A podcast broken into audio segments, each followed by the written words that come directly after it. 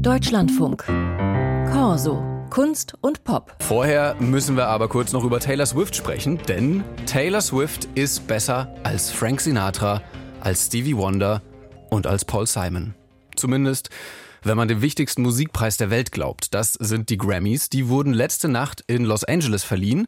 Und Taylor Swift hat mal wieder den Preis fürs beste Album gewonnen. Schon zum vierten Mal. Das hat vorher noch niemand geschafft. Aber Taylor Swift sammelt ja nicht nur in Sachen Musik Rekorde, so wie andere Leute Briefmarken, sondern ihr könnte dieses Jahr auch eine ganz entscheidende politische Rolle zukommen, nämlich im Zusammenhang mit der Präsidentschaftswahl in den USA. Adalbert Sinjawski hat für uns die Grammy-Verleihung beobachtet und ich habe vor der Sendung mit ihm gesprochen und ihn dabei gefragt, wie groß er den Einfluss von Taylor Swift inzwischen einschätzt. Ja, also an ihr kommt aktuell keiner vorbei, würde ich sagen. 2023, da hatte sie ja einige weitere Rekorde aufgestellt, etwa vordere Chartplätze und dann hat sie ja mit ihrer The Eras Tour so viel Geld eingenommen wie kein anderer Musiker zuvor. Und auch der Konzertfilm zu der Tour, der sorgte für enorme Ticketverkäufe in den Kinos. Manche sehen in ihr eine Kämpferin für die Urheberrechte, denn sie hat nach einem Rechtsstreit ihre alten Alben neu eingespielt mit dem Zusatz Taylors Version. Andere sehen wiederum in diesen Neufassungen pure Geschäftemacherei. Also, dass Taylor Swift Geschäftssinn hat, das hat sie auch bei den Grammys unter Beweis gestellt. Sie hat nämlich in einer Dankesrede geschickt ein neues Album für April angekündigt. Das ist natürlich auf jeden Fall ein sehr ausgebuffter Promo-Move. Äh, das heißt, äh, musiktechnisch hat sie auf jeden Fall sehr viel Einfluss, aber damit ist ja bei Taylor Swift nicht Schluss. Die äh, reicht ja auch bis in die Politik rein, so ihre Einflusssphäre, ne?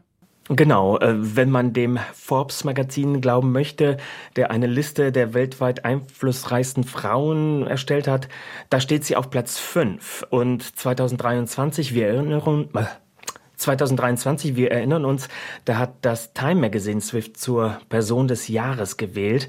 Und sie könnte auch im aktuellen US-Präsidentschaftswahlkampf eine wichtige Stimme werden, um Wähler, also die Swifties, zu aktivieren. 2020 hatte sie ja Joe Biden schon mal unterstützt. Und kürzlich hat die New York Times berichtet, dass äh, das Wahlkampfteam von Biden erneut um den Beistand dieser Musikerin buhlen soll. Naja, und die Republikaner wiederum, die befürchten, dass Swift beim Super Bowl am Sonntag anwesend sein wird, wo ihr Partner, der Footballspieler ist, auflaufen wird. Und äh, bei diesem Sportereignis könnte Swift Wahlkampf für Biden machen, so die Mutmaßung des Trump-Lagers. Das muss man sich wirklich mal überlegen. Ein Popstar, der anscheinend Einfluss auf den US-Wahlkampf hat. In was für Zeiten wir leben. Lass uns noch mal auf die Grammys schauen. Bei dieser Verleihung, da waren jetzt dieses Jahr so viele Musikerinnen unter den Nominierten äh, und auf der Bühne wie noch nie davor so Stichwort Gleichberechtigung. Wie ist da der Stand? Haben wir Gleichberechtigung jetzt erreicht?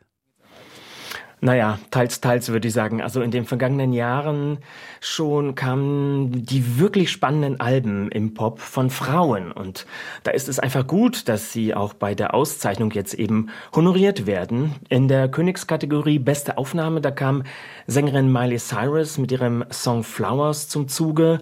Und Billie Eilish, die erhielt den Grammy für den besten Song des Jahres für What Was I Made For, also aus dem Barbie-Film, dieser Song.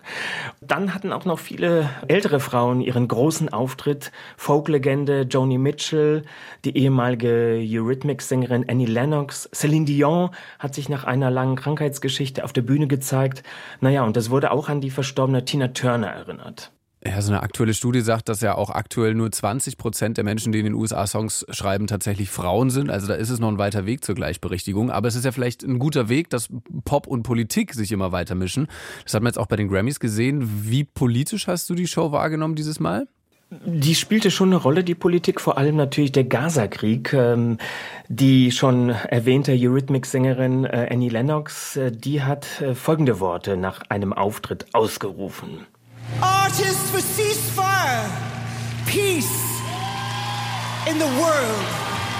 Ja, sie sagt also Künstler für Waffenruhe und Frieden auf der Erde, Annie Lennox. Ähm, dazu muss man wissen, dass die britische Musikerin die israelfeindliche BDS-Bewegung unterstützt. Aber sie schlägt seit dem Gaza-Krieg ähm, etwas ausgewogenere Töne an und hat einen offenen Brief von Künstlerinnen und Künstlern an den US-Präsidenten unterzeichnet. Darin wird gefordert, dass äh, Biden einen Waffenstillstand ja, forcieren soll für Palästinenser und Israelis. Und auch der Grammy-Chef sagte in einer ja, etwas getragenen, äh, mit Streichern unterlegten Rede im Hinblick auf die Terrorattacke der Hamas auf dieses Supernova-Festival, wir erinnern uns, im Oktober, dass äh, Orte wie Clubs und Festivals Safe Spaces sein sollten und Musik soll Menschen zusammenführen. Also die Grammys haben da ein Friedenssignal nach Gaza geschickt, könnte man sagen. Also die Politik spielt eine zentrale Rolle, Taylor Swift spielt eine zentrale Rolle, aber es gibt auch neue Musik, die bei den Grammys in den Fokus rücken. Auch das ist natürlich hier bei Corso immer ein ganz spannendes Thema. Da gucken wir gerne mal auf die Kategorie bester Newcomer oder beste Newcomerin. Da wurde Victoria Monet gewählt, R&B-Musikerin. Kannst du uns zu der noch ein bisschen was erzählen? Ja, die ist keine Unbekannte in der Popwelt, aber sie hat äh, bisher sozusagen im Hintergrund agiert. Sie ist nämlich eine der 20 Prozent Songschreiberinnen in der Popwelt. Äh, sie hat nämlich einige Titel für Ariana Grande komponiert, die auch dann für einen Grammy nominiert wurden. Und im vergangenen Jahr, da hat die Kalifornierin ihr Debütalbum vorgelegt, Jaguar 2. Und das Fundament dieses Albums ist halt eben die schwarze Popgeschichte mit Soul, Funk, Reggae und Rap. Aber so vintage ist dieser Klang ihrer Musik nicht, ähm, klingt eher ganz heutig. Und für Jaguar 2 gab es bei den Grammys sieben Nominierungen. Am Ende nahm sie dann drei Grammophone mit nach Hause, unter anderem auch für das beste RB-Album. Und auf diesem RB-Album, das den Preis gewonnen hat, ist ein Song drauf, den wir jetzt mal hören werden. Wir sagen Danke an Adalbert Sinjawski für die Eindrücke von der Grammy-Verleihung. Und das hier ist die beste Newcomerin 2024, Victoria Monet, hier bei Corso Kunst und Pop mit On My Mama.